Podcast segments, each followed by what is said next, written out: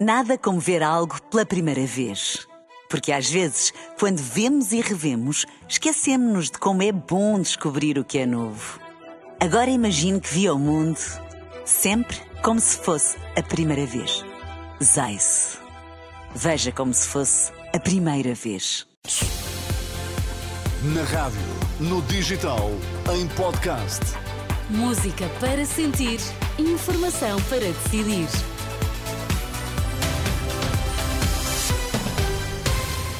Edição das 10 na Renascença. Conhece as notícias mais importantes do dia. Primeiro, os destaques. PCP e Bloco não quiseram compra apenas de parte dos CTT. Já Pedro Nuno Santos diz que as perguntas sobre a compra de ações dos CTT devem ser feitas ao Governo.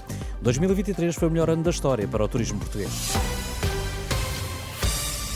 A compra de ações dos CTT foi apresentada ao Bloco de Esquerda e ao PCP em 2021, mas nenhum dos dois partidos mostrou interesse. Ainda assim, o Executivo avançou com o negócio. Fonte envolvida no processo garante à Renascença que o Governo PS discutiu a compra de ações dos Correios como contrapartida para a aprovação do Orçamento do Estado por parte dos outros eh, partidos da então Geringonça, mas nenhum nem outro mostraram interesse na operação, uma vez que queriam era a reversão da privatização da empresa. A Para Pública, a empresa do Estado que gera as participações em empresas, já tinha garantido à Renascença que a aquisição foi residual, não foi além dos 0,24%, mas o objetivo seria mais ambicioso e teve o aval da Unidade Técnica de Acompanhamento e Monitorização do Setor Empresarial. Em agosto de 2021, então Ministro das Finanças, João Leão, assinou o despacho que determina a compra de ações do CTT pela par pública, uma operação que nunca foi divulgada. A iniciativa de comprar ações eh, não terá partido do Ministério das Infraestruturas, liderado na altura por Pedro Nuno Santos, fonte próxima do processo, contactada pela Renascença, confirma assim as declarações do secretário-geral do do PS, que já disse não ter dado orientações para a compra de ações. O negócio terá sido discutido em reuniões de trabalho do Governo, mas não foi ao Conselho de Ministros. 2023 foi o melhor ano da história para o turismo português. Os números do ano eh, que agora terminou foram divulgados pelo secretário de Estado do Turismo. Nuno Fazenda diz que o crescimento ocorreu em todas as regiões do país e ao longo de todo o ano. É um ano recorde do turismo nacional. Nós alcançamos uh, mais de 77 milhões de dormidas, o que significa um crescimento de 10% face a 2019. Também aumentámos o número de hóspedes, com cerca de 30 milhões de hóspedes, o que significa mais um crescimento de 10%. E nas receitas, crescemos mais 37% face a 2019. Contas feitas, o país ganhou 25 mil milhões de euros em receitas do turismo no ano passado. Um quarto das escolas não conseguiu garantir professor a todas as disciplinas no primeiro período do ano letivo. A denúncia é feita pela FENPROF na sequência de um inquérito feito a 200 agrupamentos escolares.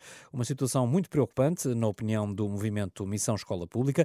Segundo Cristina Mota, pelo menos 35 mil alunos regressam agora às aulas sem docentes a todas as disciplinas. Nós tínhamos, no último dia de aulas do primeiro período, uma estimativa de cerca de 35 mil alunos que não tinham professor. Um, tendo em conta que a plataforma que diz respeito às ofertas de escola encerrou durante a pausa letiva e tendo em conta que também não teve lugar, um, portanto, a reserva de recrutamento, o mesmo número de alunos vai iniciar este um, segundo período sem professor. Cristina Mota, do movimento Missão Escola Pública, ouvida pela jornalista Fátima Casanova, e a situação não tende a melhorar, antes pelo contrário, eh, porque há centenas de professores que ameaçam desistir do ensino no próximo ano letivo. São docentes que entraram nos quadros, ao abrigo da vinculação dinâmica, e que no próximo ano letivo têm de concorrer a todo o país. O problema é que há centenas e centenas que já não aceitam andar mais de casa às costas, pelo menos 800 juntaram-se num grupo do WhatsApp, como revela Cristiana Oliveira. Neste momento já contamos com 850 membros membros, Uh, mas vai sempre crescendo. De facto, é a partir daquilo que vão comunicando entre vocês que se apercebem há muitos que têm vontade depois de desvincular caso sejam colocados muito longe da área de residência. Posso lhe dizer que todos os que aqui estão é o que vão fazer. Esta professora de inglês, atualmente em Portimão, disse à jornalista Fátima Casanova que é uma das de que desiste do ensino se no próximo ano letivo ficar longe da área de residência.